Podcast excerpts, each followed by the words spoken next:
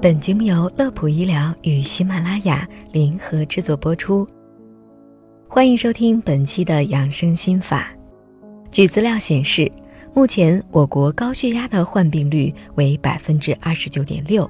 人数超过三个亿，而知晓率仅为百分之四十二点六。这就意味着中国民众当中有将近两亿人并不知道自己患有高血压。而在目前中国死亡原因之中，心血管疾病高居第一位，高血压这一疾病在其中扮演着极其重要的杀手角色。可是很多人不体检，不了解相关的常识，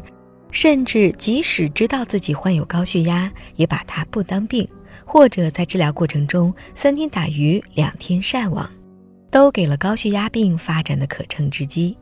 而今天我们就来讲一讲高血压的相关知识。首先，我们要对高血压做一个定义，它就是指血液在流动时对血管壁造成的侧压力高出正常值的状况，是一种慢性疾病，常引起心、脑、肾等重要器官的病变，并出现相应的后果。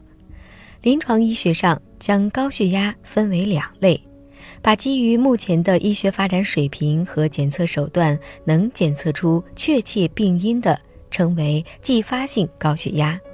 这类人群占总体患者的百分之五到百分之十，而相对应的，把无法检测出确切病因的高血压称为原发性高血压。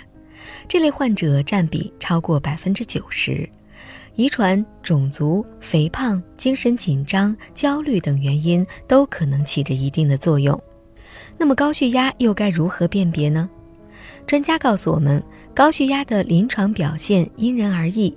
早期可能无表现症状，或者是症状不明显，常见的多为头晕、头痛、颈项板紧、疲劳、心悸等，仅会在劳累、精神紧张。或者是情绪波动后发生高血压，并在休息后恢复，但是随着病情的发展，除了上述症状之外，还会出现注意力不集中、记忆力减退、肢体麻木、夜尿增多、心悸、胸闷、乏力等等诸多症状。而在血压升高到一定程度时，就会出现剧烈的头痛、呕吐、眩晕等症状，严重时会发生神志不清、抽搐。并对心、脑、肾等器官造成严重损害，会导致中风、心梗、肾衰等。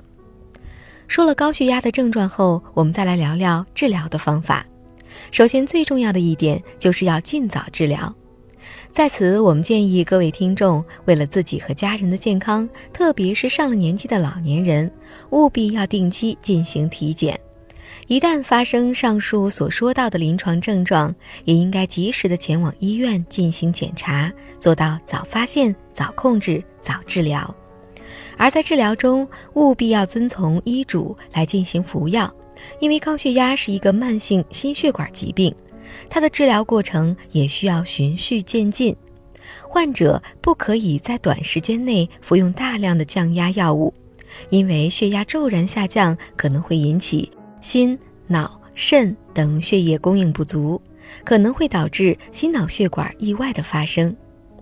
特别要说明的是，目前临床上治疗高血压的主要治疗方法为终身服药，高血压患者必须要做好打持久战的准备。然而，有些患者担心长期服药会为身体带来一定的副作用，会在症状减轻之后，时常就会自主停药。出现症状后又开始服药，专家提醒，这样反复停药引起血压波动较大，病情反复发作甚至加重，常常会引起严重的并发症以及心脑血管的意外，对于患者的生命构成严重威胁。